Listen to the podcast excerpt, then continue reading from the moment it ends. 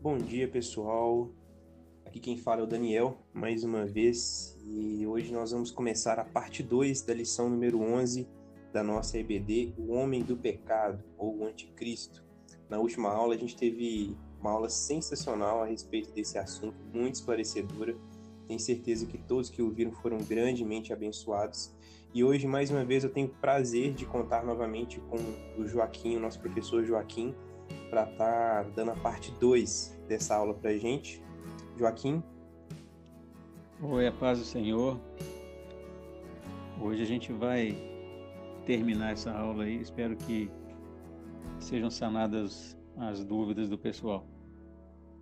Amém, amém. Então, pessoal, a gente vai dar mais alguns segundinhos aí para vocês, antes da gente começar, para você pegar sua Bíblia, pegar um caderninho para anotação, reunir a família para ouvir essa parte 2 da nossa lição número 11 da EBD. Então já já a gente está de volta. Amém.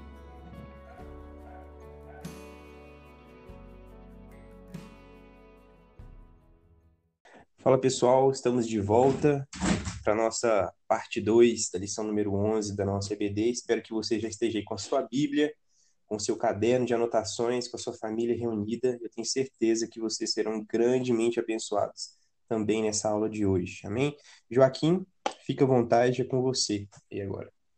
Amém. Amém, irmãos, a paz do Senhor. Vamos dar continuidade então à nossa lição.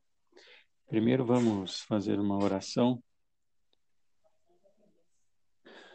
Eterno, nós nos colocamos diante de Ti mais uma vez.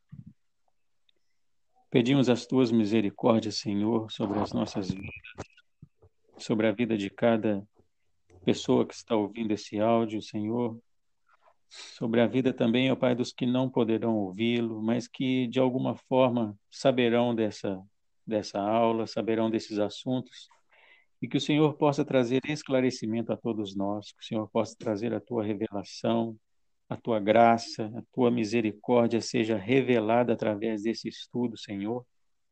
Pai, em nome de Jesus, pedimos agora, Senhor, que o teu espírito, o teu a tua Shekinah, ó Pai, esteja conosco nesse dia tão especial e que nós possamos, ó Pai, aproveitar ao máximo essa aula. Em nome de Jesus, Senhor. Amém. Amém, irmãos. Vamos começar então. Como o Daniel falou, nós vamos dar continuidade à aula de número 11, que fala sobre o homem do pecado. E se você não ouviu a primeira parte da aula, seria bom que você ouvisse, porque nós vamos precisar de alguns conceitos que a gente trabalhou na aula passada para que seja bem compreendido o assunto que trataremos hoje. Daremos continuidade hoje, né? Na verdade, é o mesmo assunto. Então, é, na parte 2 aí da revista, fala sobre a missão do homem do pecado. E depois, na parte 3, a destruição do homem do pecado. E a, e a gente termina a lição. Bom, a aula de hoje é, eu fiz de uma forma diferente, mas eu vou tratar destes assuntos na aula, tá? A única diferença é que eu não vou é, me deter aos textos da revista. Eu vou explicar o porquê. Na aula passada, a gente viu aquela questão lá, aquele conceito de povo de Deus que a gente trabalhou, e conforme os textos foram divididos aqui na revista, é, fica bem evidente a, a dificuldade que o autor tem de, de trabalhar esse conceito de povo de Deus, porque ele separa a igreja de Israel. E isso, quando fazemos isso, nós vimos na aula passada, nós anulamos a obra da cruz de Cristo, conforme o apóstolo Paulo nos, nos adverte lá em Efésios capítulo 2, que nós vimos na aula passada. Então, o que que a gente vai é, fazer hoje aqui na aula?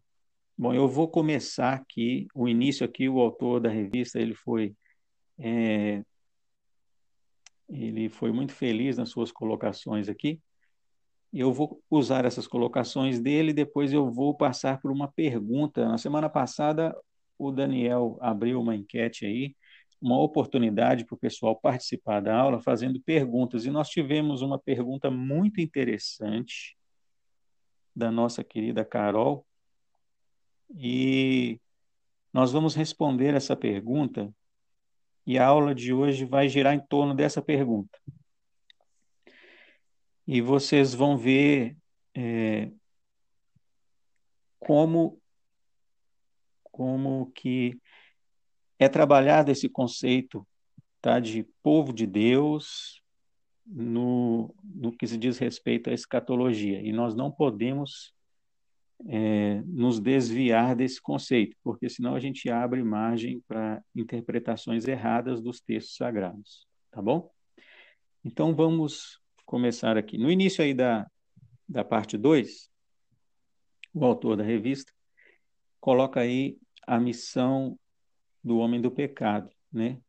A missão do homem do pecado, é, como nós vimos na aula passada, seria ferir o calcanhar do Messias, ou seja, as famílias da nossa sociedade, da nossa igreja, do povo de Deus, né? E isso Satanás faz como uma forma de atingir a Deus. Mas Satanás não é inimigo de Deus. Vamos ver o que eu estou querendo dizer para vocês. Abre sua Bíblia comigo em 1 Pedro, capítulo 5. Nós vamos ler do versículo 8 ao versículo 11. 1 Pedro, capítulo 5, do verso 8 ao 11. Diz assim a palavra: sóbrios e vigilantes. O diabo, vosso adversário, anda em derredor como um leão que ruge procurando alguém que possa devorar. Resisti-lhe firmes na fé, certos de que sofrimentos iguais ao vosso estão se cumprindo na vossa irmandade espalhada pelo mundo. Ora, o Deus de toda graça, que em Cristo vos chamou a sua eterna glória, depois de terdes sofrido por um pouco, ele mesmo vos há de aperfeiçoar, firmar, fortificar e fundamentar. A ele seja o domínio pelos séculos dos séculos. Amém. Muito bem. Existe um conceito errado entre os, os cristãos. Isso não acontece só no Brasil, não. Isso é no mundo inteiro acontece isso os cristãos desenham um, um, um, uma guerra é, entre o diabo e Deus, e que o diabo é inimigo de Deus, e aquela guerra entre o bem e o mal. E, na verdade, isso não acontece. Por que, que isso não acontece? Não acontece porque Deus é soberano. Se eu atestar essa, essa ideia, essa crença, eu estou indo contra a soberania de Deus. Satanás não é inimigo de Deus. Nós vimos na aula passada o texto lá de Jó, aonde Satanás é, se coloca e se porta como um servo de Deus. Satanás é um servo de Deus. Satanás é inimigo das nossas almas, como diz o texto aqui de 1 Pedro. Olha o que fala o versículo 8. Sede sóbrios e vigilantes, o diabo, vosso adversário.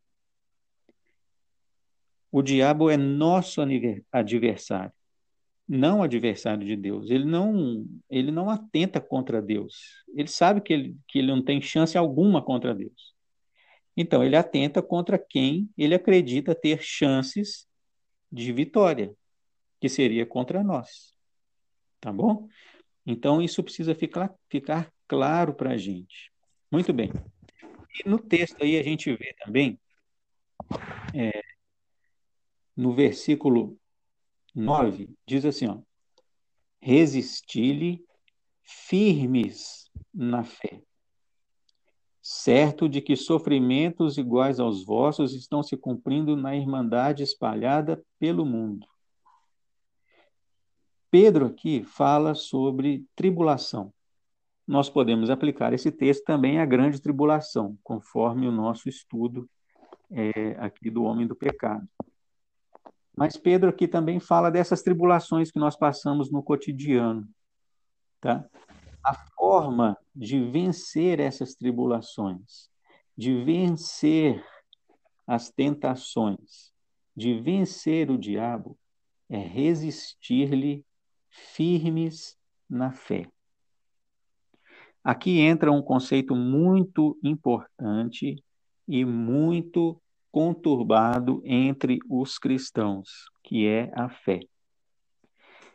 Fé não é acreditar que as coisas vão dar certo. Fé não é acreditar em Deus. Fé é muito mais do que isso. Fé é um conjunto de ações. A primeira delas é obediência a Deus. A segunda é confiança em Deus. E a terceira ação é fidelidade a Deus. Esse conjunto de ações determinam a fé. A fé que vence o mundo. A fé que vence o mundo não é a fé de acreditar em Deus.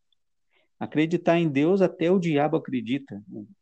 O apóstolo Tiago fala muito bem disso lá na carta, na sua carta. Ele diz assim, ó: "Crês tu que Deus é um só?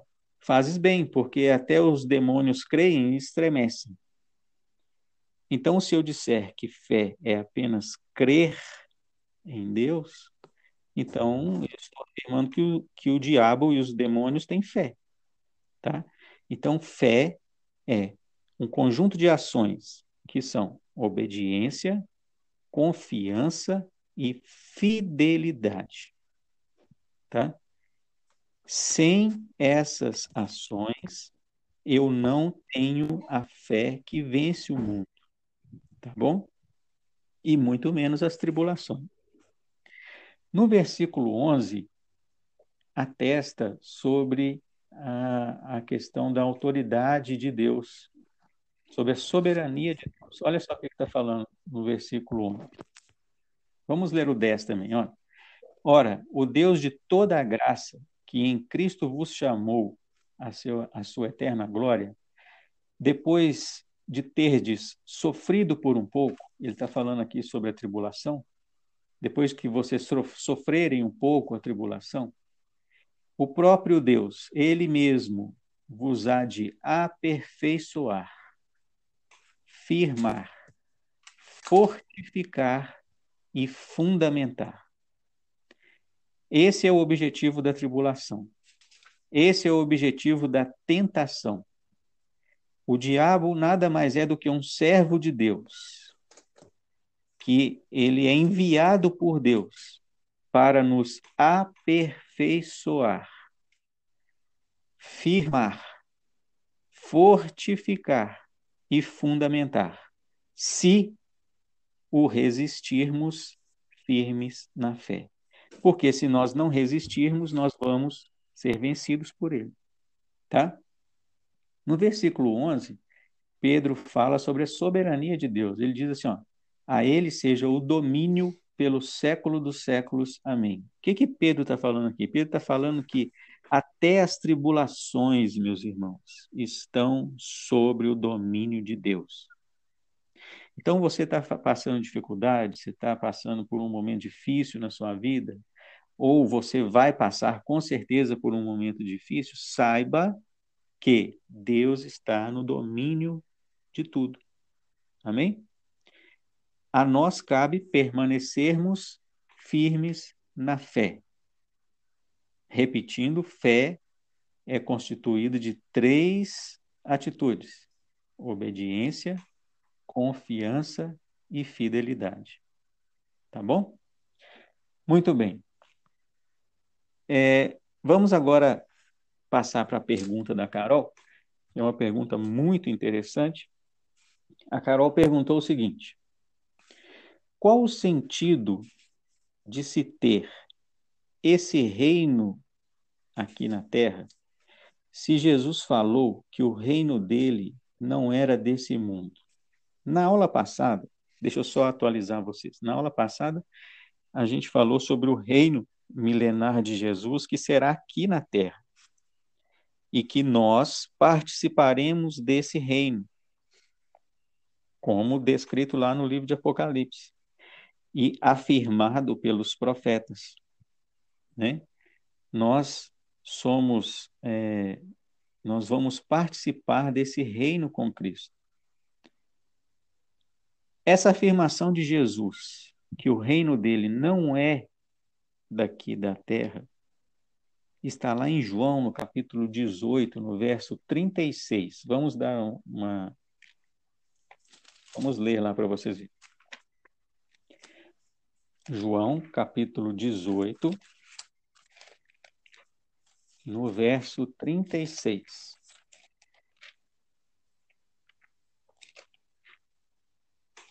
Nesse momento aqui, Jesus está preso e está sendo interrogado.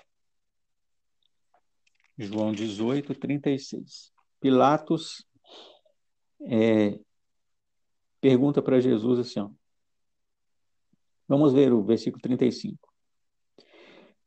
Replicou Pilatos: Porventura sou eu judeu? A tua própria gente e os principais sacerdotes é que te entregaram a mim. Que fizeste? Respondeu Jesus: O meu reino não é deste mundo. Se o meu reino fosse desse mundo, os meus ministros se empenhariam por mim para que não fosse eu entregue aos judeus, mas agora o meu reino não é daqui. Muito bem. A pergunta da Carol foi fantástica. Por que? Vamos repetir a pergunta da Carol. Por que? Qual o sentido de se ter um reino milenar de Jesus na terra, sendo que o próprio Jesus afirmou que o reino dele não é deste mundo? Muito bem, vamos responder a pergunta da Carol. Para responder essa pergunta, nós temos que trabalhar um conceito muito importante, que é o conceito de reino de Deus. O conceito de reino de Deus, ele ele se mistura com o conceito de reino dos céus, né? Isso porque a mesma expressão reino de Deus às vezes é usada como reino dos céus. Então, o que, que aconteceu? Por falta de conhecimento das terminologias hebraicas e do texto original, algumas pessoas, algumas maldosamente, como nós vamos ver aqui, outras por falta de conhecimento mesmo, chegaram à conclusão que eram dois locais diferentes. E como que isso aconteceu? Essa interpretação de que reino de Deus era um local e reino dos céus era outro local, isso, come, isso ganhou força com o imperador Constantino no século IV. Constantino era um imperador romano e o imperador, como imperador romano, ele, ele não era cristão, mas em determinado período lá da sua vida, ele diz ter se convertido ao cristianismo. E mesmo depois de ter se é, convertido ao cristianismo, ele começou, ele continuou fazendo algumas coisas que não eram é, próprias de cristãos, né? Continuou com as suas com seus pecados, com as suas orgias, com seus roubos, com seus assassinatos. E pasmem vocês, ele se autodeclarou bispo também. Então, o imperador Constantino, entre uma orgia e outra, ele dava os seus palpites como bispo. E ele impôs no concílio de Nicéia a seguinte doutrina: Reino dos céus é no céu, e reino de Deus é a igreja, no caso, a católica apostólica romana na época, tá? Então esse conceito começou lá no século IV, no Concílio de Nicéia, com o imperador Constantino. Reino dos céus é no céu, e reino de Deus é a igreja católica da época lá. Essa doutrina, ela veio é, trazer uma desconexão completa de Israel, o povo escolhido, dos gentios, o povo que estava sendo enxertado em Israel, como diz lá em Efésios capítulo 2. Né? Então, o que que isso trouxe para nós? É, essa doutrina ela trouxe muitos estragos para dentro da igreja, tá? E esse estrago começou com essa desconexão entre Israel e os gentios que estavam começando a ser, que estavam sendo enxertados em Israel. Bom, então por que que nós vemos na própria Bíblia, às vezes, é, as palavras, em, em alguns textos a gente vê escrito reino dos céus, e em alguns textos a gente vê escrito reino de Deus. Deixa eu explicar para vocês. Reino dos céus e reino de Deus, a princípio, é, é, resolvendo aqui a questão, é a mesma coisa, tá? Reino de Deus e reino dos céus é a mesma coisa. Só que na Bíblia em alguns textos aparece escrito reino de Deus, em outros casos, reino dos céus. Por que, que isso acontece? Bom, os judeus, quando eles estavam escravos na Babilônia, quando foram levados para lá por Nabucodonosor, eles continuaram né, é, a copiar os textos sagrados, os escribas continuaram trabalhando, e eles decidiram, o, por zelo, eles decidiram não pronunciar mais o nome de Deus. Eu não sei se vocês sabem, mas o hebraico é uma língua muito interessante. A partir desse, desse momento aqui, o hebraico começou a ser escrito apenas com as consoantes, não se usava mais as vogais. As vogais A, E, I, O, U não eram mais usadas. As palavras eram escritas apenas com as consoantes, os textos eram copiados apenas utilizando as consoantes das palavras. Então, faz um teste aí, por exemplo, pega a sua Bíblia aí e lê essa primeira palavra aí do, do texto de, de João. O verso 36, está escrito aí a palavrinha respondeu. Se fosse escrito esse texto aqui no hebraico dessa época, eles iam escrever da seguinte a seguinte forma: R, S, P, N, D. Se você escrever essa sequência de letras e mostrar isso para uma pessoa, se a pessoa não souber disso aqui que a gente está falando, ela não vai entender nada, né? Mas partindo desse conceito que nós estamos falando aqui, sabendo disso, já aparece algum algum sentido. Então, os judeus começaram a escrever os textos dessa forma, é, como zelo, uma forma de, de zelo pela palavra de Deus, para que os povos pagãos não blasfemassem contra Deus, para que os povos pagãos não pegassem esses pergaminhos, esses textos, e utilizassem eles de forma errada. Tá? Então, só saberia o que estava escrito quem já conhecesse o texto, quem já conhecesse a história. Tá? Então, isso foi feito dessa forma. E, juntamente com esse zelo, eles optaram por não mais pronunciar o nome de Deus. O nome de Deus agora, ele era escrito apenas com as, vogais, as consoantes, da mesma forma que o restante do texto. Então, o nome de Deus aparece, aparece nos textos como um tetragrama, são quatro letras. No hebraico, o nome das letras é Yud, Rei, Vav e Rei. Traduzindo essas letras para o português, seria Y, H, V, H. Só que não se sabe quais são as vogais que estão entre essas letras. Então, o nome se torna impronunciável. Alguns teólogos é, resolveram dar uma pronúncia para o nome de Deus. E aí você vai ver aparecer na sua Bíblia aí Yahvé, Jeová, tá? São tentativas de pronunciar essas letras que eu falei com vocês, o Y, H, V, H. São tentativas de pronunciar o nome de Deus, mas a pronúncia do nome de Deus é desconhecida. Nem os próprios judeus hoje não sabem como é essa pronúncia, tá? Muito bem. Aí o que, que acontece? A partir desse momento, toda vez que aparecia o nome de Deus nas Escrituras, eles mudavam o nome para que ele não aparecesse, para que o povo um povo que um povo pagão que pegasse o texto não blasfemasse o nome de Deus.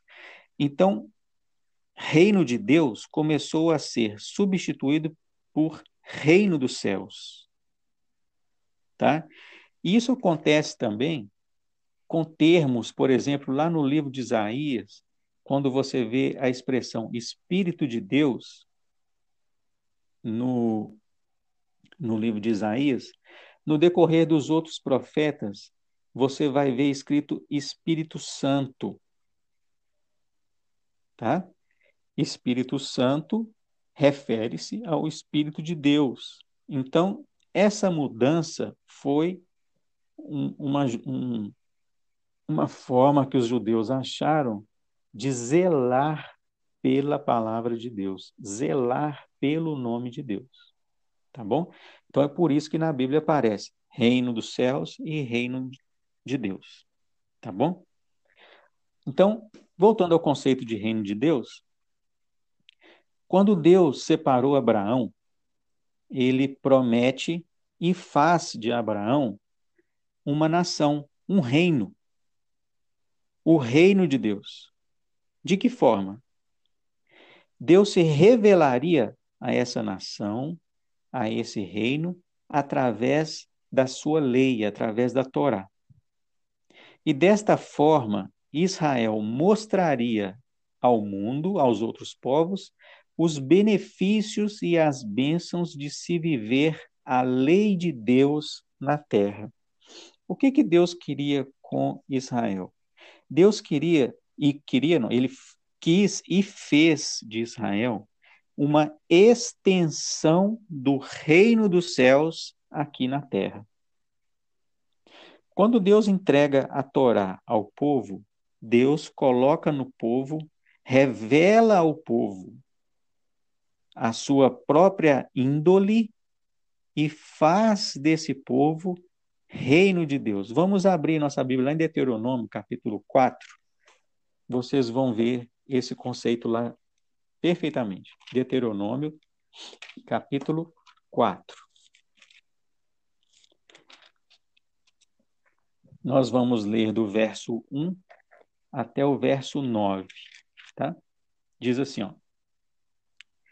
Agora, pois, ó Israel, ouve os estatutos e os juízos que eu vos ensino, para os cumprirdes, para que vivais e entreis e possuais a terra que o Senhor, Deus de vossos pais, vos dá. Nada acrescentareis à palavra que vos mando, nem diminuireis nela, para que guardeis os mandamentos do Senhor vosso Deus, que eu vos mando.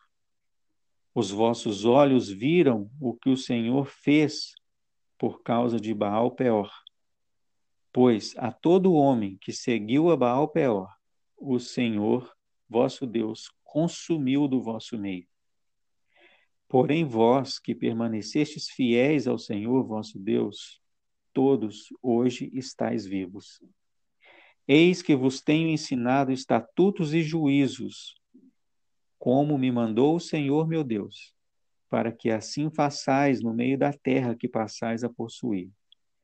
Guardai-os e cumpri-os, porque isto será a vossa sabedoria, o vosso entendimento perante os olhos dos povos, que ouvindo todos estes estatutos dirão: Certamente este grande povo é gente sábia e inteligente. Pois que grande nação há que tenha deuses tão chegados a si como o Senhor nosso Deus, todas as vezes que o invocamos? E que grande nação há que tenha estatutos e juízos tão justos como toda a lei que eu hoje vos proponho? Tão somente guarda-te a ti mesmo e guarda bem a tua alma, que te não esqueças daquelas coisas que os teus olhos têm visto, e se não, não apartem do teu coração todos os dias da tua vida, e as farás saber a teus filhos e aos filhos de teus filhos. Então, qual era o objetivo? Como que Deus faria é, estabelecer o reino de Deus? Como que Deus faria de Israel uma extensão do reino de Deus? Está muito claro aqui, ó. Os povos viriam, Israel guardando a lei, e viriam a diferença entre Israel e os demais povos. Porque a lei de Deus faria deles gente sábia e inteligente. Um povo que, te, que tem um Deus próximo, que toda vez que eles invocam, ele responde. Dessa forma, guardando os mandamentos, Israel torna-se então uma extensão do reino dos céus aqui na terra. Então, esse, essa, isso que aconteceu era a forma que Deus instituiu a Abraão para atrair as nações a Deus. Essa atração seria pelo testemunho do povo. Esse era o plano original de Deus. Então, a lei e os mandamentos de Deus, ou seja, a Torá de Deus, é a forma de se aplicar na terra princípios divinos, pois ela é a essência de Deus. E cada um deve observar os mandamentos que refere-se a ele. Por exemplo, gentios e judeus têm mandamentos diferenciados para serem observados. Claro que existe um grupo de mandamentos que pertencem aos dois grupos de pessoas, mas há mandamentos específicos para judeus e mandamentos específicos para gentios. Tá? Então, todos nós temos uma parte da lei de Deus que temos que guardar. Se você não sabe qual é a parte dos mandamentos que cabe a você guardar, é só você ler lá em Atos capítulo 15. Em Atos capítulo 15, os apóstolos, eles, eles conversam entre si lá e definem qual que é a parte da lei que os gentios devem guardar. Vamos abrir nossa Bíblia lá para vocês verem. Atos, capítulo 15. Nesse momento aqui, o que está acontecendo? Os gentios começam a se converter né, a Jesus e nós sabemos que a, a religião que Jesus e os apóstolos seguiam era a religião judaica, era a Torá. E o que, que acontece? Paulo chega para, para os apóstolos e fala assim: olha, nós temos que resolver o que, que a gente vai fazer. Não é certo fazer os gentios cumprir toda a lei, nem a gente guarda toda a lei. Aí os apóstolos, eles conversam entre si e Tiago ele dá o parecer, o parecer final sobre essa questão. Lá no versículo 12, começa assim, ó. Atos 15, versículo 12. O parecer de Tiago. E toda a multidão silenciou, passando a ouvir Barnabé e Paulo, que contavam quantos sinais e prodígios Deus fizera por meio deles entre os gentios. Depois que eles terminaram, falou Tiago, dizendo: Irmãos, atentai nas minhas palavras. Expôs Simão como Deus, primeiramente, visitou os gentios, a fim de constituir dentre eles um povo para seu nome. Conferem com isto as palavras do profeta, como está escrito: Cumpridas essas coisas, voltarei e reedificarei o tabernáculo caído de Davi. Levantando de suas ruínas, restaurá-lo-ei, para que os demais homens busquem o Senhor e também todos os gentios sobre os quais tem sido invocado o meu nome. Diz o Senhor que faz essas coisas, conhecidas desde os séculos. Pelo que julgou, pelo que julgo eu, não devemos perturbar aqueles que entre os gentios se convertem a Deus. Mas escreve-lhes que, olha só a lei agora, a Torá dos gentios. Abstenham-se da contaminação dos ídolos, ou seja, idolatria, abster-se da idolatria bem como das relações sexuais ilícitas. A segunda lei, abster-se da relação sexual ilícita. Isso aqui abrange todas as relações sexuais fora do casamento e fora da bênção de Deus, tá? Inclusive homossexualismo, pedofilia, é, zoofilia, tá? Tá tudo incluído aqui da carne de animal sufocado. A terceira lei. O que, que é isso aqui? Comer sangue. Comer sangue é proibido para filho de Deus. Não é o fórum aqui para a gente explicar isso, mas a vida está no sangue. Então Deus proíbe o povo de comer sangue lá no Êxodo. Tá? Aliás, lá em Noé, quando Deus permite que o homem é, coma carne, ele já fala para Noé que o sangue ele não podia comer, porque a vida estava no sangue. Tá? E a última lei, abster-se do sangue. Esse sangue aqui seria assassinato. Qualquer forma de prejudicar um irmão é considerado por Jesus como assassinato. Lembra lá quando Jesus no Sermão do Monte explica a lei? que ele fala assim: Ouviste o que foi dito aos antigos: Não matarás. Eu, porém, vos digo: aquele que chamar o seu irmão de tolo é réu do sangue. Você lembra disso? Pois é. Então, essas quatro leis aqui são é, o mínimo que um gentio que se converte a Cristo deve guardar. Por que, que eu digo que é o mínimo?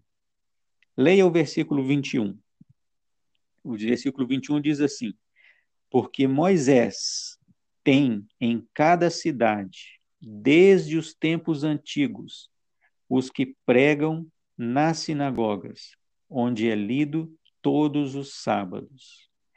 O que está falando esse versículo 21 aqui? Esse versículo 21 está falando o seguinte: a lei de Deus, a Torá de Deus, ela é ensinada desde os tempos antigos, em cada cidade, nas sinagogas.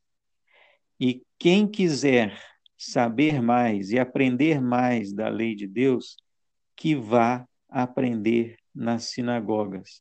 Mas o mínimo que um gentio deve guardar são essas quatro leis: abster-se da contaminação dos ídolos, das relações sexuais ilícitas, da carne de animal sufocado e do sangue.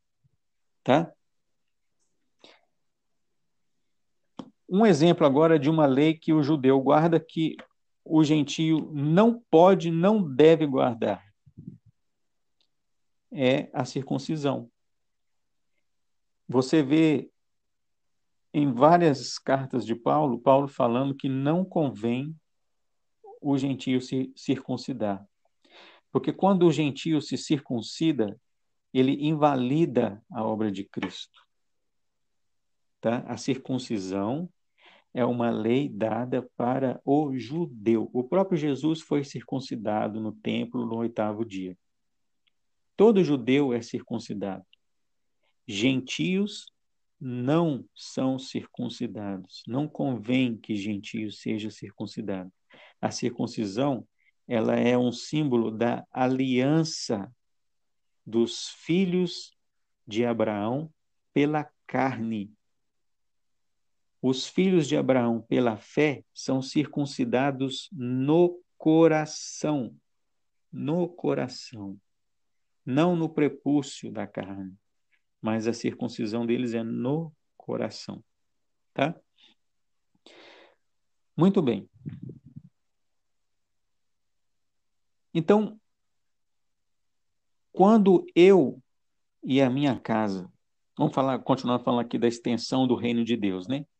Quando eu aqui na minha casa determino que eu, minha esposa e meu filho andaremos no caminho do Senhor, obedecendo às leis de Deus, eu estou promovendo na minha casa uma extensão do reino de Deus. E isso você pode e deve fazer na sua casa. Por quê? Isso é muito importante, porque quando eu faço isso, eu estou dizendo para todos, homens, anjos e demônios, que dentro da minha casa, na minha família, quem governa é Deus. E as leis dele são válidas dentro da minha casa. Tá? E isso é muito importante. Por que, que isso é importante? Isso é importante pelo seguinte: quando aparece uma doença na minha casa e que eu preciso tratar dessa doença, eu posso escolher dois caminhos. Ou o caminho terreno, que seria tratar com medicamentos, né?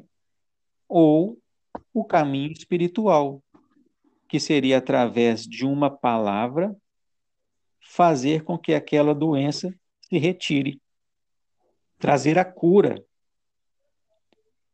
Como que isso acontece? Vamos ver lá em Mateus capítulo 11, do verso 2 ao 6. Olha que interessante, Jesus explicando o que, que era o reino de Deus. Mateus capítulo 11, do verso 2 ao 6.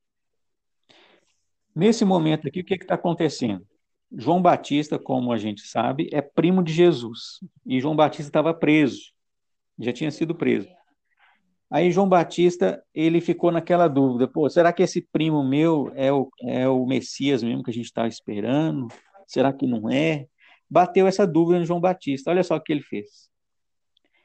Versículo 2. Quando João ouviu no cárcere falar das obras de Cristo, mandou seus discípulos perguntar-lhe: És tu aquele que estava para vir ou havemos de esperar outro?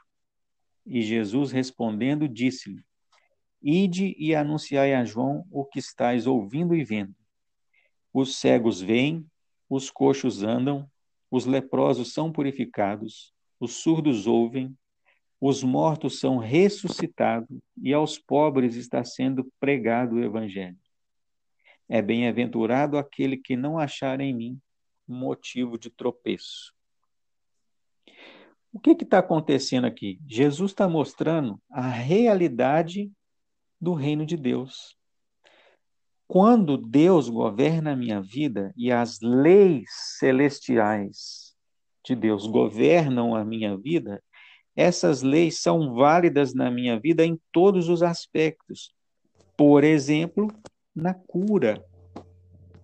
É por isso que Jesus ordenava e as pessoas eram curadas. E é por isso que, às vezes, nós ordenamos e as pessoas não são curadas. Por quê? porque nós não somos extensão do reino de Deus. Para sermos extensão do reino de Deus, Deus tem que reinar em nós e as suas leis, as suas leis, a sua Torá está em validade em nossa vida. Senão não é extensão do reino de Deus. Tá bom? Muito bem. Então, já trabalhado esse conceito de reino de Deus, vamos responder a pergunta da Carol. Vamos dividir a pergunta da Carol em duas partes. Primeira parte. Por que Jesus falou que o reino dele não era desse mundo? Como nós lemos lá em João 18, 36. Bom, primeiro, por que, que Jesus falou isso? Porque o objetivo do governo de Deus é outro.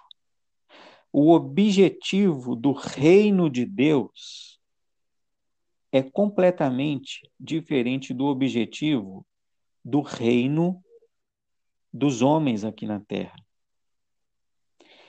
Vamos ver um texto lá em Mateus capítulo 3, aonde João Batista declara estar chegado o reino de Deus. Olha só. Mateus capítulo 3, verso 1 e 2. Diz assim, ó. Naqueles dias apareceu João Batista pregando no deserto da Judéia e dizia: Arrependei-vos, pois está próximo o reino dos céus. Lá no capítulo 4, no verso 17, o próprio Jesus começa a pregar da mesma forma que João Batista. Olha o que ele fala. Capítulo 4 de Mateus, verso 17. Daí por diante, passou Jesus a pregar e a dizer: Arrependei-vos, porque está próximo o reino dos céus. O objetivo do reino dos céus é levar as pessoas ao arrependimento. Esse é o objetivo. Mudança de vida. Esse é o objetivo do reino de Jesus. Por isso que ele respondeu lá, é, quando ele foi interrogado, que o reino dele não era deste mundo. Ele estava falando de objetivo. O objetivo do reino dele não era o mesmo objetivo desse mundo. Qual que é o objetivo do governo desse mundo? O que, que as pessoas são induzidas a fazer o tempo todo? Se você abre um aplicativo no seu telefone, está te induzindo a fazer isso. Se você liga a televisão, te induz a fazer isso. Se você conversa com uma pessoa num ponto de ônibus, ela te induz a fazer isso. Se você abre uma revista, ela te induz a fazer isso. O que, que é? O mundo induz as pessoas a ter. O objetivo do mundo é fazer a pessoa ter as coisas. Enquanto o objetivo do reino de Deus é que a pessoa seja. O objetivo do reino do mundo é ter e do reino de Deus é ser. Vamos ver isso bem claro lá no livro de Gênesis. Abre sua Bíblia lá. Gênesis, capítulo 12, no chamado de Abraão, quando Deus chama Abraão para fazer de Abraão uma nação e extensão do seu reino. Gênesis capítulo 12, verso 1 e 2. Olha só. Ora, disse o Senhor a Abraão: Sai da tua terra, da tua parentela e da casa de teu pai, e vai para a terra que te mostrarei. De ti farei uma grande nação, e te abençoarei, e te engrandecerei o nome. Se tu uma bênção. Olha o objetivo do reino aqui, ó. Se tu uma bênção. O objetivo do reino é que cada pessoa seja a bênção que o irmão dela precisa. O objetivo do reino de Deus não é que você tenha a bênção, é que você seja a bênção. Está vendo a diferença? Enquanto muitas igrejas pregam que você tem que ter a bênção de Deus, que você tem que ter as coisas para mostrar para as pessoas que Deus está te abençoando, o próprio Deus vai contra essa, essa, essa doutrina, essa teologia, e mostra aqui que o objetivo do Filho de Deus é ser uma bênção e não ter a bênção. Tá? Em Romanos, capítulo 14, no verso 17, Paulo explica isso muito claramente também. Vamos ler lá. Romanos, capítulo 14, verso 17. Diz assim: Porque o reino de Deus não é comida nem bebida, mas justiça e paz e alegria no Espírito Santo. Comida e bebida aqui no texto referem-se ao prazer, ao ter, ao interesse de cada um. Já as características justiça, a característica justiça, ela se refere à lei de Deus, à Torá. Toda vez que a Bíblia fala de justiça, ela está falando de lei, de Torá. E ao cumprir a justiça, ao andar na justiça, ao viver a justiça de Deus, você tem paz e alegria no Espírito Santo. É isso que é o reino de Deus. O reino de Deus não é ter os prazeres desse mundo que Paulo está explicando aqui. O reino de Deus é andar na justiça de Deus e assim teremos paz e alegria no Espírito Santo. Agora, com esse conceito aqui, nós podemos entender o que que Tiago fala lá no capítulo 5, no verso 13 ao 15. Vamos abrir lá a nossa Bíblia. Tiago, capítulo 5, do verso 13 ao 15. Olha só. Está alguém entre vós sofrendo? Faça oração. Está alguém alegre? Cante louvores. Está alguém entre vós doente? Chame os presbíteros da igreja, e este façam oração sobre ele, ungindo-o com óleo, em nome do Senhor. E a oração da fé salvará o enfermo, e o Senhor o levantará. E se houver cometido pecados, ser-lhe-ão perdoados. Olha só o que, que Tiago fala. A oração da fé salvará o enfermo. Lembram do conceito de fé? Obediência, confiança e fidelidade. Reino de Deus é isso. Andar em obediência, confiar em Deus, ser fiel a Ele. Sem essas características, meu irmão, você pode repreender, você pode sapatear, você pode chorar, você pode jejuar, você pode fazer o que você quiser. As coisas, as leis espirituais não serão válidas na sua vida. Tá? Muito bem. Vamos para a segunda parte da pergunta da Carol. Segunda parte. Qual o sentido, então, de ter esse reino aqui na terra se o reino de Deus não é daqui da terra? Muito bem, primeiro, para cumprir o plano inicial de atrair as nações a Deus, esse reino tem que ser aqui, porque as nações estão aqui. E essa atração das nações a Deus seria através do testemunho de Israel, como nós vimos lá no texto de Deuteronômio. Vamos ler de novo lá para o pessoal recordar. Deuteronômio, capítulo 4, do versículo 5 ao 8. Olha só. O testemunho do povo atraindo as nações para Deus. Eis que vos tenho ensinado estatutos e juízos, como me mandou o Senhor meu Deus, para que assim façais no meio da terra que passais a possuir.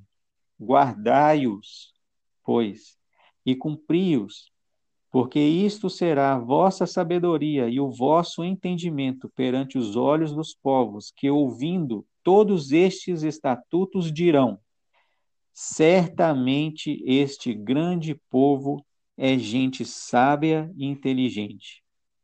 Pois que grande nação há que tenha deuses tão chegados a si como o Senhor nosso Deus, todas as vezes que o invocamos?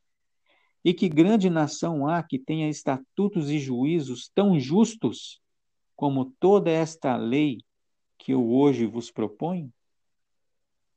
Então, o primeiro, primeiro ponto é que o objetivo desse reino ser aqui na terra era para cumprir esse plano de Deus de atrair as nações para Deus através do testemunho de Israel. O segundo ponto é que esse reino milenar de Cristo, ele, na verdade, ele é um descanso e um deleite para o povo de Deus. Por que descanso e deleite? Irmãos, eu não sei vocês, mas eu ando cansado desse mundo. Eu ando cansado de ver tanta injustiça. Eu ando cansado de ver tanta hipocrisia. Eu ando cansado de ver tanta coisa errada, tantos desvios de Deus. Eu ando cansado disso.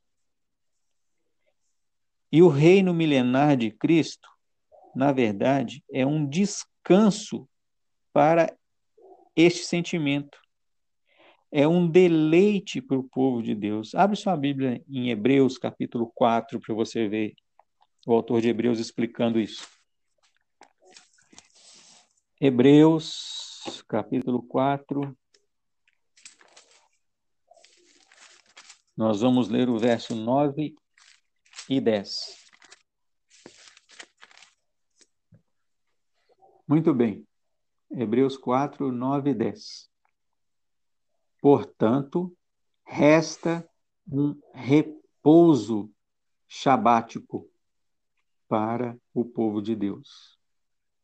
Porque aquele que entrou no descanso de Deus, também ele mesmo descansou de suas obras, como Deus das suas. Então, Paulo aqui está falando do reino milenar esse, esse repouso shabático que resta para o povo de Deus é esse reino milenar, esse descanso que nós teremos das nossas obras, assim como Deus descansou das suas obras. Vamos continuar lendo o texto aqui, ó. Versículo 11. Esforcemo-nos, pois, para entrar naquele descanso, a fim de que ninguém caia segundo o mesmo exemplo de desobediência. Porque a palavra de Deus é viva e eficaz, e mais cortante do que qualquer espada de dois gumes, e penetra até o ponto de dividir a alma e o espírito, juntas e medulas, e apta para discernir os pensamentos e o propósito dos corações. Entendam o, te o texto no verso 11. Esforcemo-nos, pois, por entrar naquele descanso, no reino milenar, a fim de que ninguém caia segundo o mesmo exemplo de desobediência. Nesse ponto aqui, o autor de Hebreus, ele compara a entrada do reino milenar com a entrada do povo na terra prometida, e esse cair pela desobediência faz referência aquela geração que saiu do Egito, mas não entrou na terra prometida. Por quê? Porque eles desobedeceram a Deus.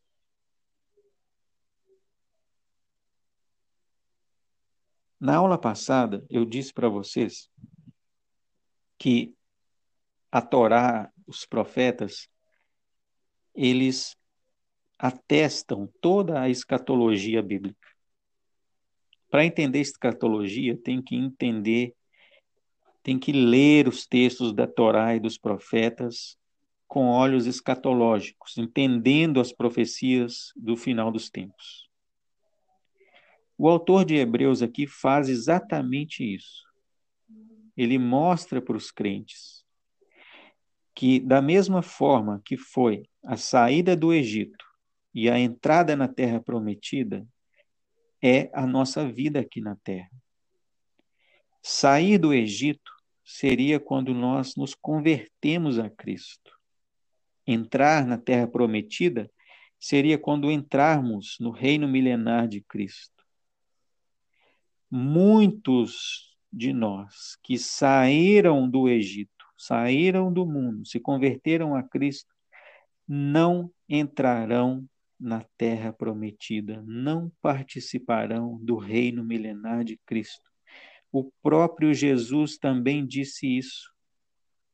Ele disse isso quando ele falou o seguinte: Muitos naquele dia me dirão: Senhor, Senhor, em teu nome expulsamos demônios, em teu nome é, fizemos grandes obras. E o próprio Jesus vai responder para eles: Apartai-vos de mim, vós que viveram como se não houvesse lei. Na sua Bíblia está escrito assim: vós que viviam na iniquidade.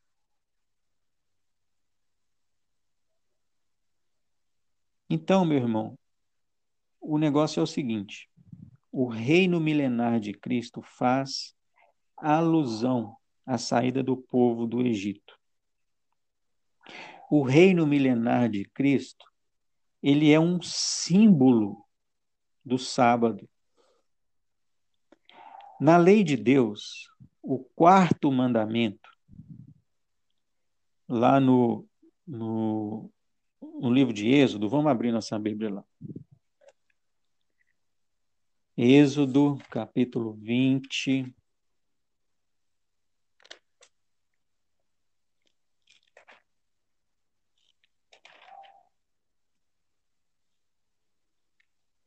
Êxodo capítulo 20, no verso 8, está escrito aí o quarto mandamento.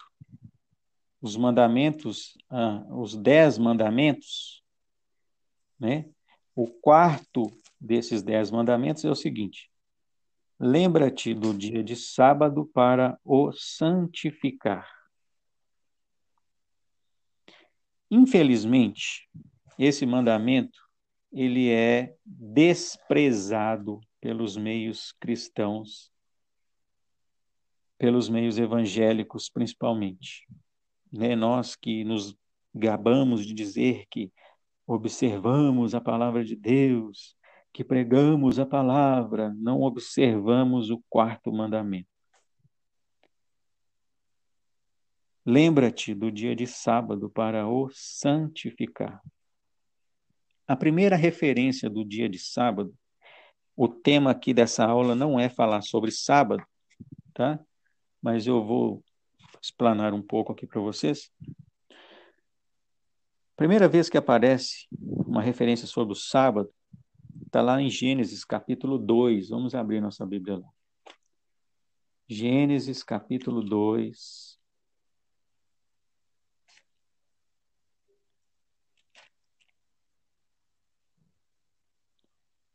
Verso 1 e 2 diz assim: E assim foram acabados os céus e a terra e todo o seu exército. E havendo Deus terminado no dia sétimo a sua obra que fizera, descansou nesse dia de toda a sua obra que tinha feito. E abençoou Deus o dia sétimo e o santificou, porque nele descansou de toda a obra que, como Criador, fizera. Nesse texto aqui, o autor de Hebreus refere-se a esse texto quando ele fala do descanso do reino milenar, que nós devemos, é, que nos resta, na verdade, nos resta um descanso. Como Deus descansou de sua obra, nós também descansaremos de nossas obras no reino milenar. Né? Nesse texto aqui, Deus nos dá o exemplo do descanso. Aí algumas pessoas vão falar assim: ah, mas esse texto aí, a tradução está errada, porque Deus não cansa. Eu concordo com você que Deus não cansa. Mas é o seguinte: quando aparece na Bíblia, algumas vezes, é, características que são dadas a Deus, características humanas que são dadas a Deus, é para que nós entendamos e tomamos, tomemos isso por exemplo. Tá? Nesse caso aqui, o descanso. Mas existe outras partes na Bíblia que fala assim: irou-se Deus. E Deus se arrependeu de ter criado o homem, como aparece lá na, na história de Noé. Né? Deus ira. Deus tem ciúme. Isso são características humanas. Deus descansa. Entenderam? Então, eu não posso limitar a Deus a características humanas, mas eu posso utilizar dessas características para eu entender o sentimento de Deus naquele momento. E é isso que acontece aqui nesse texto de Gênesis, capítulo 2. E é interessante observar que a partir desse momento aqui, toda vez que o povo de Deus comete o pecado de idolatria, se você for lendo aí os profetas, a Torá, os profetas, sempre que acontece do povo de Deus se envolver com idolatria, cometer o pecado de idolatria, logo após do pecado, Deus vai reconciliar com o povo, Deus manda o povo guardar o sábado novamente, observar a guarda do sábado. Por que isso? Porque o sábado, na verdade, quem guarda o sábado da forma correta, quem observa o quarto mandamento da forma correta, ele está dizendo para o mundo o seguinte: eu creio no único Deus que criou todo o universo. E eu fui feito imagem e semelhança desse Deus. Então, quando eu declaro isso, eu não dou chance para que a idolatria trabalhe na minha vida. Tá? Esse é o conceito do sábado. Em Isaías, no capítulo 58, vamos abrir nossa Bíblia aí para vocês verem. Isaías, capítulo 58. Como eu falei com vocês na aula passada, Isaías é um profeta que profetizou para os seus dias e para os dias futuros, tá?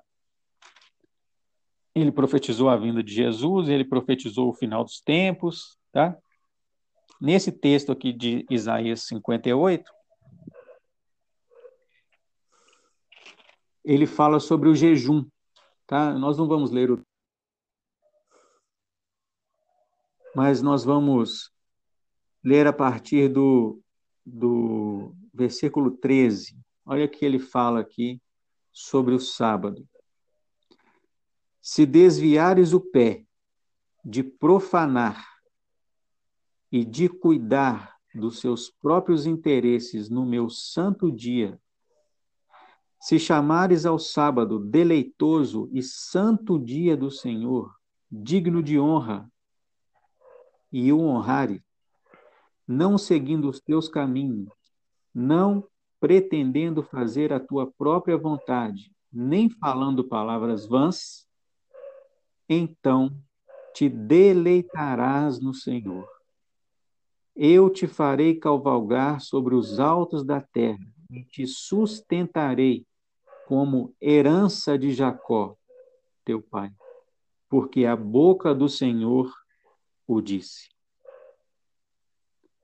aqui nós temos um pequeno relance das bênçãos que são é, proclamadas pelo próprio Deus sobre a vida das pessoas que guardam o quarto mandamento, que cumprem o quarto mandamento, que guardam o sábado da forma correta. Tá? Lá no capítulo 56 de Isaías, no verso 6, fala o seguinte: aos, porque algum, é, por que aqui eu vou ler o texto do, do, do, capítulo 56? Algumas pessoas, alguns cristãos, pastores, eles falam o seguinte: não, esse quarto mandamento aí não é para gentio, esse quarto mandamento é para judeu. Judeu que tem que guardar o sábado, gentio não tem que guardar o sábado. Aqui no capítulo 56, no verso 6 de Isaías, diz completamente o contrário disso, tá? dessa especulação dessas pessoas. Olha só capítulo 56 de Isaías, verso 6. Aos estrangeiros, ou seja, gentios, que se chegam ao Senhor para o servirem e para o amarem, e para amarem o nome do Senhor, sendo deste modo servos seus, sim, todos os que guardam o sábado, não o profanando, e abraçando a minha aliança, também os levarei ao meu santo monte e os alegrarei na minha casa de oração. E os seus holocaustos e os seus sacrifícios serão aceitos no meu altar, porque a minha casa será chamada casa de oração para todos os povos. Então quer dizer, meu irmão, que a guarda do quarto mandamento é para gentio também. Tá? Por que, que eu estou falando do sábado aqui? Porque se a gente não entende o sábado, fica difícil entender o milênio. E se eu não entendo o que é guardar o sábado especificamente, da forma correta, e se eu não tenho expectativa no sábado, se eu não aguardo as bênçãos dos sábados, não tem como eu ter expectativa e aguardar as bênçãos do milênio. Aí eu dou abertura para aquelas doutrinas, como a gente viu aqui da aula passada, do senhor Darby, que Jesus vai vir, vai é, arrebatar a igreja, vai levar a igreja embora e nós vamos morar no céu. Aí o objetivo da vida do crente é aceitar Jesus para depois que morrer e morar no céu. Entenderam? É um objetivo totalmente desconexo da Bíblia, desconexo das profecias, desconexo de todo o texto, do Gênesis ao Apocalipse. Nós não somos aproximados de Israel, nós não aceitamos a obra de Jesus para morrer e ir para o céu, gente. Não é esse o objetivo. A nossa esperança, o objetivo nosso é a ressurreição para reinarmos com Cristo. Esse é o objetivo. Abre sua Bíblia lá em 1 Tessalonicenses, no capítulo 4. O apóstolo Paulo explicar isso lá também. 1 Tessalonicenses, capítulo 4, verso 16 e 18. O apóstolo Paulo aqui está explicando sobre a situação dos mortos em Cristo. Aí ele fala aqui da vinda do Senhor, no verso, do verso 16 até o 18. Ele fala assim: ó, Porquanto o Senhor mesmo, dada a sua palavra de ordem, ouvida a voz do arcanjo e ressoada a trombeta de Deus, descerá dos céus e os mortos em Cristo ressuscitarão primeiro. Depois nós, os vivos, os que ficarmos, seremos arrebatados juntamente com eles entre as nuvens para o encontro do Senhor nos ares. E assim estaremos para sempre com o Senhor. Consolai-vos, pois, uns aos outros com estas palavras. Ou seja, este é esta aqui é a nossa esperança, a ressurreição, a transformação para nos encontrarmos com Cristo nos ares e estabelecermos o reino milenar de Cristo. Tá? Então, esse é o objetivo de se estabelecer o reino de Deus aqui na Terra, respondendo à pergunta da Carol. E agora, voltando ao assunto lá do anticristo, é, eu aconselho as pessoas que conheçam a Cristo. Porque conhecendo a Cristo, você vai conhecer o que não é de Cristo. E o que não é de Cristo é o próprio anticristo como essas doutrinas que eu combati aqui durante essas duas aulas. Tá? Essa, é, aliás, essa, essa aula, essa primeira e a segunda parte da aula. Essas doutrinas são doutrinas, essas doutrinas que eu combati aqui são doutrinas do anticristo. Crente não aceita Jesus para morrer e ir para o céu. Crente aceita Jesus na esperança da ressurreição e do, do, descanso do reino milenar. Essa que é a esperança do crente. Essa que era a esperança que os apóstolos ensinavam, que Jesus ensinou, que os profetas ensinaram, que foi revelada a Abraão lá no chamado de Abraão. Essa é a esperança do Filho de Deus. Tá bom? E só fazendo um pequeno resumo aqui dos acontecimentos do final dos tempos, só para a gente finalizar a aula, eu dividi aqui em seis etapas, tá? A sequência do final, é, de acordo com a, a Bíblia, é a seguinte: um pequeno resumo, tá, gente? Primeiro, num belo dia, o anticristo vai se revelar como homem. Segundo, nós teremos três anos e meio de paz após a revelação desse anticristo, desse governo, e depois desses três anos e meio, nós teremos mais três anos e meio da grande tribulação. Terceiro ponto. No final dessa grande tribulação, Jesus volta, ou seja, nós passaremos pela grande tribulação. Aí acontece isso que nós lemos aqui em 1 Tessalonicenses 4, do 16 ao 18 os mortos em Cristo ressuscitarão, nós, os vivos, seremos transformados, encontraremos com Jesus nos ares, voltaremos para Jerusalém, aonde será estabelecido o reino milenar. Nesse momento, Satanás é preso por mil anos e o anticristo e a besta são derrotados. Tá?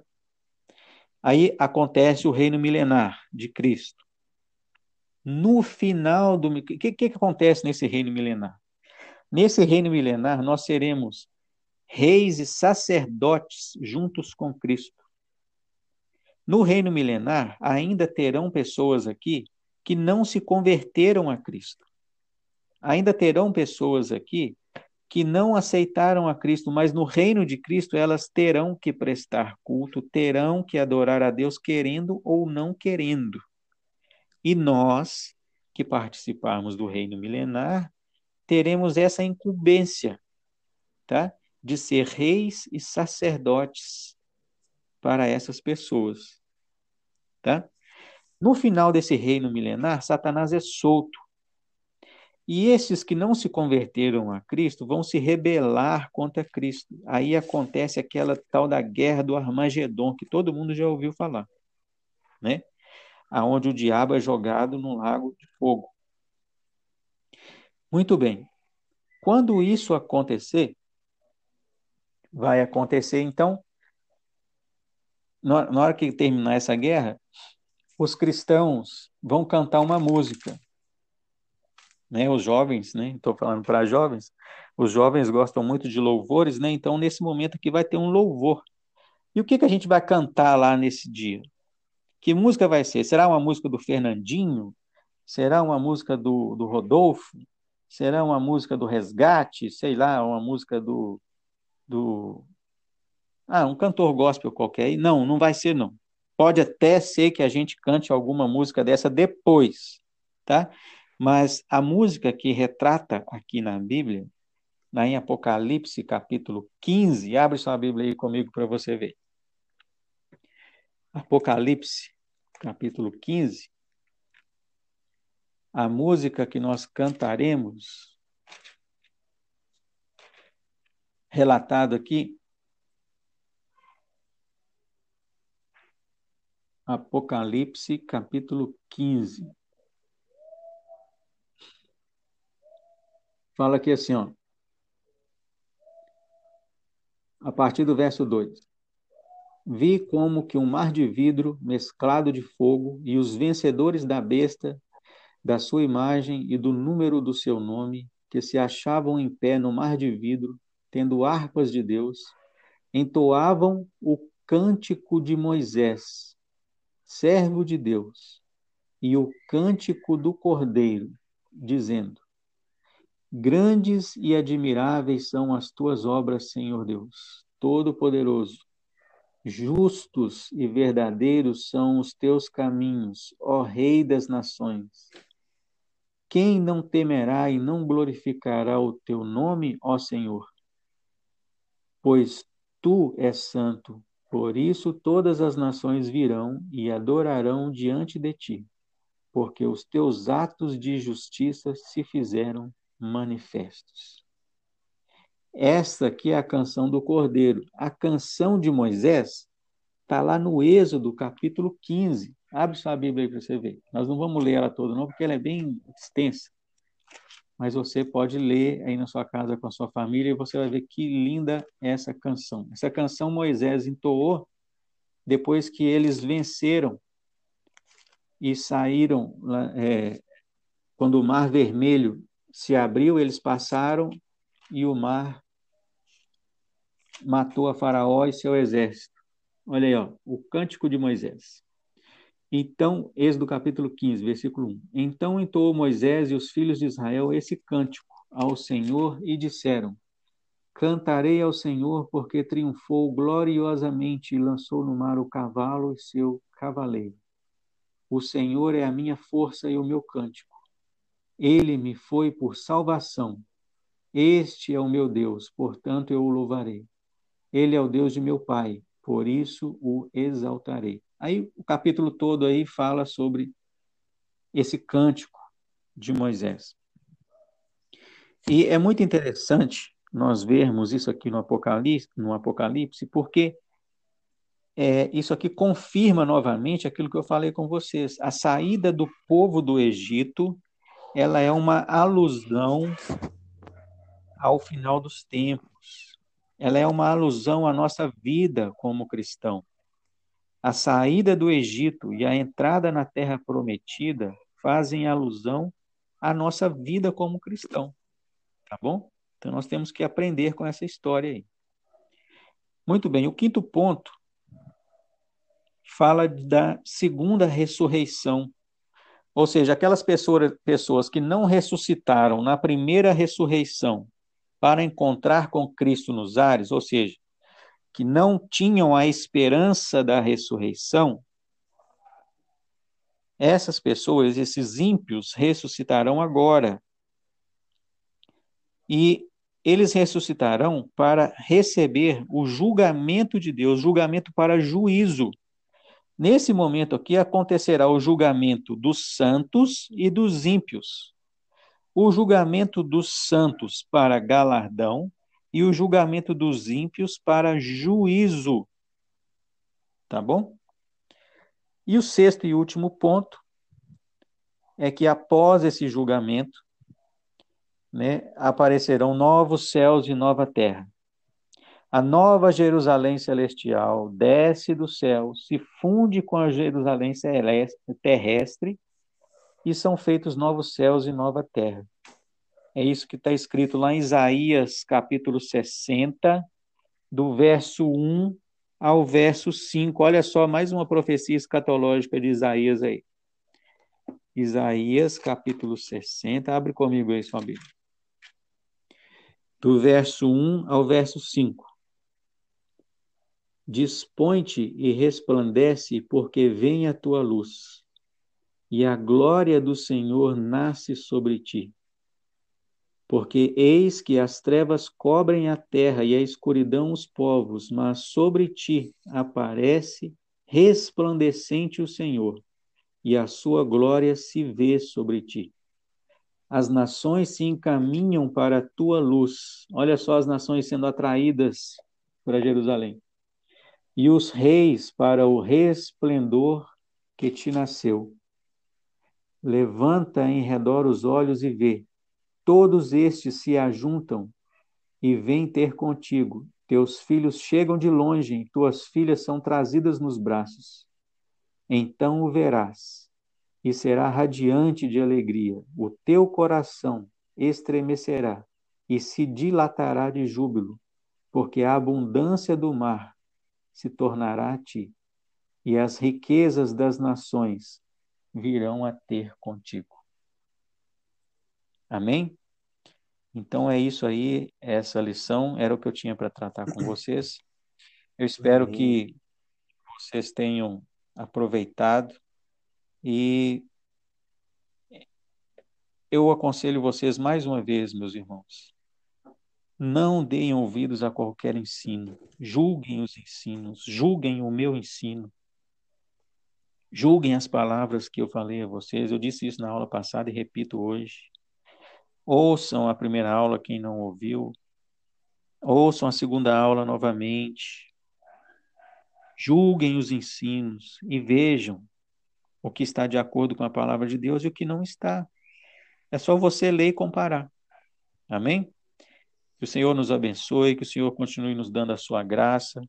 Em nome de Jesus. Muito obrigado pela oportunidade. Obrigado, Daniel, pelo convite. E que o Senhor continue abençoando vocês. Amém, amém, Joaquim. Muito obrigado por essa aula. É, a palavra de Deus, lá em 1 Tessalonicenses capítulo 4, finalzinho do capítulo, no verso 18, fala assim: consolem-se uns aos outros com essas palavras. Ele está falando justamente a respeito é, da vinda do Senhor, né? E como que essas palavras trazem consolo para os nossos corações. E a gente, a gente sabe que é, a, a palavra diz que a cada dia que passa nós estamos mais perto da nossa salvação, né? E as coisas, é, o mundo, as coisas ao nosso redor vão só apertando cada vez mais, mas quando nós ouvimos a respeito dessa promessa tão maravilhosa que Deus tem para nós, essa concretização da salvação de Deus para as nossas vidas, isso é para trazer consolo ao nosso coração, né? Às vezes a gente vê muita gente, as pessoas brigando até, chegando a brigar mesmo umas com as outras, porque tem às vezes opiniões diferentes sobre esse assunto. Uns acham assim, não, eu acho que nós vamos passar pela grande tribulação. Outros acham que não, que nós não vamos passar pela grande tribulação.